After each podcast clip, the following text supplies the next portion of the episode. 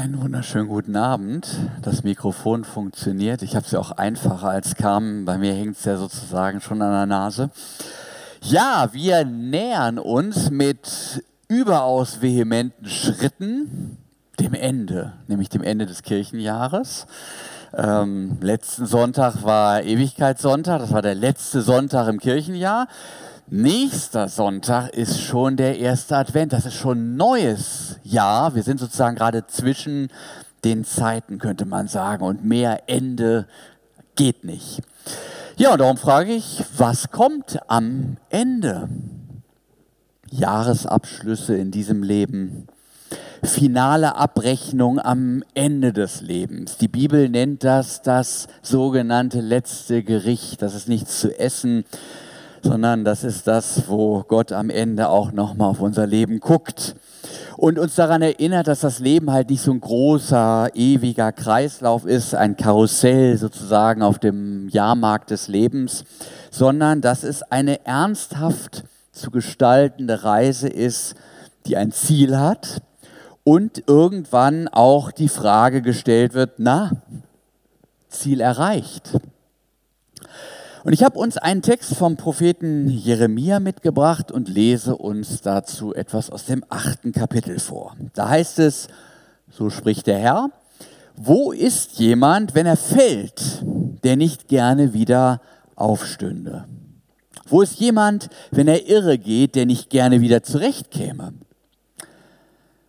Warum will denn dies Volk zu Jerusalem irre gehen für und für, also für immer und ewig? Oder immer wieder. Sie halten so fest am falschen Gottesdienst, dass sie nicht umkehren wollen. Ich sehe und höre, dass sie nicht die Wahrheit reden. Es gibt niemand, dem seine Bosheit leid wäre und er spräche, was habe ich doch getan? Sie laufen alle ihren Lauf, so wie ein Hengst, der in der Schlacht dahinstürmt. Der Storch unter dem Himmel weiß seine Zeit, Turteltaube, Kranich und Schwalbe halten die Zeit ein, in der sie wiederkommen sollen. Aber mein Volk will das Recht des Herrn nicht wissen. Man möchte fast sagen, die Welt ist schlecht. Hört man ja oft. Und man sieht das allgemeine Kopfnicken dazu. Oh, und dann seufzen alle. Und man ist froh, dass das endlich mal gesagt worden ist die Welt ist schlecht. Die Welt. Ja, und du, der du das sagst, welche Rolle spielst du denn in dieser Welt? Gehörst du vielleicht nicht dazu? Bist du etwa nicht von dieser Welt? Naja, jetzt könnte man hergehen und sagen, aber schau doch, hier steht es doch schwarz auf weiß. Gott sagt es doch selber in aller Ausführlichkeit, die Welt ist schlecht. Die Menschen machen alles verkehrt es kann hilfreich sein, sich klarzumachen, dass es bei manchen Sätzen hm, nicht ganz unwichtig ist, wer sie spricht. Ja, dass davon sogar die Wahrheit des Satzes als solche betroffen sein kann. Wenn so ein Forscher am Ende seines Lebens über die Begrenztheit menschlichen, menschlicher Erkenntnis mit den Worten, wir können nichts wissen, urteilt, dann ist das was anderes, als ob das der Lehrling sagt oder der Sprössling, kaum größer als seine eigene Schultüte, solche Worte von sich gibt, um sich möglicherweise seinen Hausaufgaben zu entziehen. Und ich muss bekennen, ich war auch reichlich erstaunt, als mein Jüngster neulich beim Frühstück, als er nicht das erhoffte Frühstücksei auf seinem Platze vorfand, zu meiner Frau sagte, Mama, was ist denn das für eine Einstellung? Ich weise hier an dieser Stelle auf den Zusammenhang zwischen Redner und Rede hin, weil es gerade auch beim Gebrauch von Bibelstellen die Gefahr gibt, dass wir Gottes Wort in einer Weise gebrauchen, dass uns unser eigener Standpunkt und Standort in der Sache nicht mehr so ganz klar ist. Wenn es hier um Gottes Gerichtsrede und auch um den, um den Horizont des Weltgerichts geht, dann muss uns stets klar bleiben, wir selbst stehen unter diesem Gericht. Wir selbst sind ja Teil der Welt und müssen uns alle für unsere Taten verantworten, müssen vor dem Richterstuhl Christi offenbar werden, wie es in der Bibel heißt, im Wochenspruch äh, diese Woche. Ja, und es ist schon eine kuriose Verkehrung, dass man Leute zuweilen mit einer erstaunlichen Vehemenz den großen Hammer des Weltgerichts über die Menschheit schwingen hört ohne dass man sich im mindesten darüber im Klaren ist, dass man ja selbst dazugehört. Gott dagegen, der ja nun wirklich allen Grund hätte, sich von allen unbegreiflichen menschlichen Taten und Untaten zu distanzieren, der spricht hier kaum drohend, eher mit so einem väterlichen Kopfschütteln und dabei ganz zugewandt, ihr Menschen, ich würde euch ja gern verstehen, aber ihr benehmt euch schon ein bisschen sonderbar. Wenn wir es nicht vom Neuen Testament mit solcher Deutlichkeit durch Jesus gepredigt bekommen hätten, dann würden wir es hier spätestens ahnen, Gott ist wie ein Vater, der das Gute für den Menschen will. Er wartet nicht drauf, dass er endlich den Schalter umlegen kann, damit Pech und Schwefel auf die Menschheit herabkübeln. Nein, er will sich für sie einsetzen. Er will die Menschen wirklich gewinnen. Er will, dass unser Leben gelingt. Er geht uns nach. Er fragt, sollte man nicht meinen, dass einer, der hinfällt, sofort wieder aufsteht? Wie kann jemand ein Interesse daran haben, so abzustürzen, dann auch noch dort liegen zu bleiben? Man fühlt sich erinnert an Suchtproblematiken, wie wir sie vielleicht auch aus unserem Bekanntenkreis, eventuell sogar von zu Hause kennen. Da kommt man in eine Wohnung und ist sofort umgeben von diesem eigentümlichen Geruch stehen überall Bier und Wein und vielleicht sogar Schnapsflaschen herum und man sieht jemand ungekämmt und ziemlich verlottert vor dem Fernseher sitzen. Und jeder versucht, den Alkoholiker dazu zu bewegen, aus dieser Situation herauszutreten, der scheitert. Der will gar nicht. Oder zumindest will er nicht so stark, dass er selber einen Antrieb entwickelt, Verantwortung übernimmt und dann die nötigen Schritte auch tut. Ich habe kein Problem mit Alkohol ohne schwierig. Was, ich soll keine Witze machen darüber. Ja komm, ich zwitscher mir hin und wieder ein, aber Alkoholiker bin ich nicht. So schlimm ist ja nun noch nicht. Und man selbst steht dann da und denkt sich, na Mensch, ist die Unerträglichkeit der Situation nicht eigentlich schlimm genug, dass du nun endlich aktiv wirst? Wie tief willst du noch fallen, damit du endlich aufstehst und deine Situation grundlegend anpackst? Und so fragt Gott hier auch, verzweifelt werbend um sein Volk, wie lange wollt ihr noch so weitermachen? Wie tief wollt ihr den Karren noch in den Dreck fahren? Bis ihr endlich merkt, dass es nur in umgekehrter Richtung noch weitergeht, dass eine 180-Grad-Wende nötig ist, wenn man hier noch irgendwas retten will. Gott weiß um die Mechanismen von Sünde und Schuld, wo man diese Kette nicht aufbricht, da zieht sie einen unweigerlich immer tiefer hinab. Da besteht ein regelrechter Zwang zum Weitermachen, zum Weitersündigen, der sich aus der inneren Folgerichtigkeit von Sünde ergibt. Mit jeder weiteren wird die Kraft zur Umkehr geringer, wie mit jeder Niederlage die Kampfeskraft abnimmt. Es ist wie beim winterlichen Starten des Wagens bei schwacher Batterie. Du hörst es am Anlassergeräusch. Nicht, dann ist irgendwann Feierabend. Leute, die da geübt sind, ich höre das wie eine Melodie, ich weiß, einer geht noch oder eben auch keiner mehr. Und wenn dieser letzte misslingt, wird das Auto sich nicht mehr in Bewegung setzen, weil mir mit der Sünde immer schon weil wir mit der Sünde immer schon auf der falschen, auf der schiefen Ebene sind. Weil wir nicht etwa immer wieder bei Null anfangen, sondern solange wir diesen Abwärtstrend nicht stoppen, immer mehr an Niveau verlieren.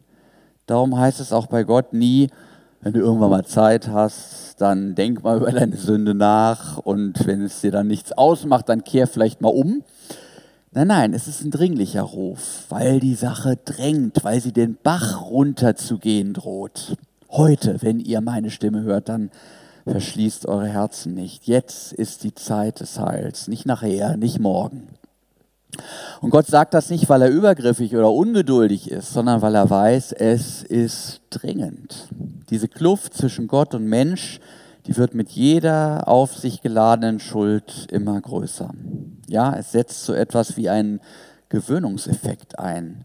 Und dann nimmt die Empfindsamkeit für Gottes Rufen immer mehr ab und schließlich verhält es sich dann entsprechend unserem Predigtext wie bei einem in den Kampf stürmenden Pferd. Da helfen keine leisen und lauten Anreden mehr, da helfen auch keine Peitsche und keine Sporen. Da ist überhaupt kein Kontakt mehr zwischen Reiter und Pferd. Da weiß man sprichwörtlich nicht mehr, wovon das Pferd geritten wird. Gott kennt den Zwang zur Sünde, er weiß, in was für Situationen wir uns rein geritten haben. Er kennt die inneren Gesetzmäßigkeiten dieses Soges, der zum Weitermachen zwingt, diesen Zwang zur Selbstzerstörung. Wir kennen das alle im Kleinen aus unserem persönlichen Leben, wie wir auch im großen Maßstab täglich Illustrationen dafür aus den Medien erhalten. Nicht? Das geht historisch los mit dem Wettrüsten der 80er Jahre, jener irrwitzig misstrauischen Geschichte, wo der Zwang zum Mithalten irgendwie da war, um nicht durch die Gegenseite im Kalten Krieg erpressbar zu sein. Oder der Wettlauf auf den Rohstoffmärkten mit seiner Ausbeutung von natürlichen Ressourcen. Oder jenes unter etwas anderen Vorzeichen vor sich gehende Wettforschen auf dem Gebiet der Biotechnologien oder der künstlichen Intelligenz. Jene Furcht vor dem Mitmenschen, der Konkurrenz, die uns abhängen könnte. Beim Manipulieren der Gene, des Saatgutes, beim Designen von neuen Menschen, und da greift man dann lieber zu und vergreift sich dann vielleicht am Menschen in einer Weise, wie man unter normalen Umständen, hm, wann herrschen die eigentlich, nicht zu handeln bereit wäre. Tja, was ist Fortschritt? Auf dem Weg in die Irre doch tatsächlich sogar Rückschritt. Wie gesagt, Gott kennt diese Mechanismen nur zu gut. Er weiß, dass wir uns und unsere Erde durch die Mechanismen der Sünde selbst zerstören Darin vollzieht sich wohl auch schon ein Stück von Gottes Gerichtshandeln. Ich denke, dass die Effektlosigkeit unserer Weltklimakonferenzen, wo sich im Grunde nicht viel bewegt, weil die wesentlichen Akteure in der Welt nach dem Motto nach mir die Sinnflut handeln, dass das aktuellste Bild für das dahinstürmende Pferd ist. Aber Gott hat keine Freude dran, er ist bekümmert, dass wir nicht zu seinen guten Ordnungen zurückfinden dass wir unseren Job als Treuhänder dieser Erde quasi hingeschmissen haben. Und er startet einen weiteren Anlauf, um uns zu gewinnen. Er kommt auf die Instinktsicherheit zu sprechen, mit der die Tiere ihr Leben in eine bestimmte Ordnung eingliedern. Wie sich beispielsweise die Vögel zu bestimmten Zeiten des Jahres in die großen Zugvögelschwärme einordnen, dem harten Winter entfliehen und im nächsten Jahr wiederkommen. Und diese Ordnungen, die funktionieren komischerweise. Sie sorgen für den Erhalt ihres Lebens. Und sie scheinen noch nicht einmal unglücklich dabei. Ganz anders der Mensch. Der hält sich an keine Ordnung, der bricht Gottes Gebot und steht immer am Abgrund, sich selbst und die Natur gleich mit auszurotten. Und Gott steht kopfschüttelnd dabei und fragt, sagt mal, habe ich irgendwas falsch gemacht mit euch? Ich habe euch so viel höher geschaffen als die Tiere. Ihr habt bei der Schöpfung als einzige das Prädikats, äh, Prädikatsurteil sehr gut erhalten. Und trotzdem seid ihr nicht in der Lage, ein Leben innerhalb der schützenden Grenze zu führen, die ich euch gesetzt habe. Wie könnt ihr so instinktlos sein? Warum erlebe ich eigentlich immer wieder die gleiche Geschichte mit euch wie damals im Garten Eden, als ihr alles hattet, und nichts anderes zu tun brauchtet, als es euch im Rahmen der schützenden Ordnung einfach gut gehen zu lassen. Habt ihr es noch immer nicht begriffen, dass dieses Leben hier auf der Erde nur dann funktioniert, wenn ihr dem Schöpfer vertraut? Wenn ihr endlich kapiert, dass dieses Misstrauen gegen Gott unbegründet ist? und dass euer Leben immer wieder Abstürze produzieren wird, solange ihr euch nicht auf das einzig zuverlässige Betriebssystem Gott mit uns einlasst. Man kann es nicht oft genug sagen, Gott ist nicht der kritische Erbsenzähler, der stets das Lied Pass auf, kleines Auge, was du siehst, summt. Nein, Gott zeigt sich hier ganz anders. Er ist eigentlich ich sage es mal ein bisschen flapsig, ganz sympathisch. Sympathisch bedeutet ja wörtlich, er ist mitleidend. Gott leidet mit, mit uns. Er interessiert sich für uns. Ich sehe und höre, heißt es in diesem Text. Er sieht und hört, was wir tun. Und er freut sich, wenn wir uns freuen und er leidet auch dort mit, wo wir vorsätzlich oder auch fahrlässig unser und fremdes Leben zerstören. Er will nicht, dass wir auf die schiefe Ebene, in die innere Folgerichtigkeit der Sünde geraten. Er nimmt sich das zu Herzen. Er trägt sehr daran, wie man an dem Text sieht. Und wie schwer er daran trägt, zeigt uns der Blick auf den Karfreitag. Da hat er unsere ganze Schuld auf diesen Hügel vor den Toren Jerusalems getragen. Da hat er nicht nur mit uns gelitten, da hat er an unserer Stelle gelitten. Da hat er das Gericht über die Sünde, Gottes ganzen Zorn über unsere Schuld ganz allein getragen. Der Weltenrichter, der vor dessen Thron über unsere Schuld beschieden wird. Der Weltenrichter, vor dem wir uns einmal verantworten müssen. Der geht in den Tod. Der Richter ist der an unserer Stelle Gerichtete. Was für eine irre Szene. Und da bekommt es noch einmal einen ganz anderen Klang, wenn wir anfangs sagten und vom Weltgericht sprechen, das heißt in erster Linie von uns selber sprechen. Es geht nämlich darum, am Kreuz den zu sehen, der für mich dort starb. Am Kreuz wird mein Fall verhandelt. Da wird mir der Prozess gemacht, aber ein anderer, Jesus, wird zur Rechenschaft gezogen. Meine Sünde mit ihm wird in den Tod gegeben. Und das heißt, diese Sünde, diese Schuld vor Gott und den Menschen, die steht nicht mehr zwischen uns. Wir brauchen sie auch nicht mehr zu entschuldigen oder kleinzureden. Wir sind auch nicht mehr durch sie erpressbar. Sie existiert einfach nicht mehr zwischen Gott und uns. Gott hat sie vergessen. Deine Sünden sind dir vergeben. Die schiefe Ebene, auf der wir uns wie ein in die Schlacht stürmendes Pferd hinab und von, weg, von Gott weglaufen, die existiert nicht mehr. Jesus Christus sind Gott und Mensch auf ein Niveau gestellt. Wir brauchen nicht mehr wegzulaufen. Wir brauchen uns nur noch umzuwenden und die Worte zu sprechen, die Gott sich so sehnlich von seinem Volk wünscht. Meine Bosheit ist mir leid. Was habe ich doch getan? Dann sind wir Gott recht und damit gerichtet, aufgerichtet zu einem Leben in Gerechtigkeit in dieser und zum ewigen Leben in Gottes neuer Welt. Amen.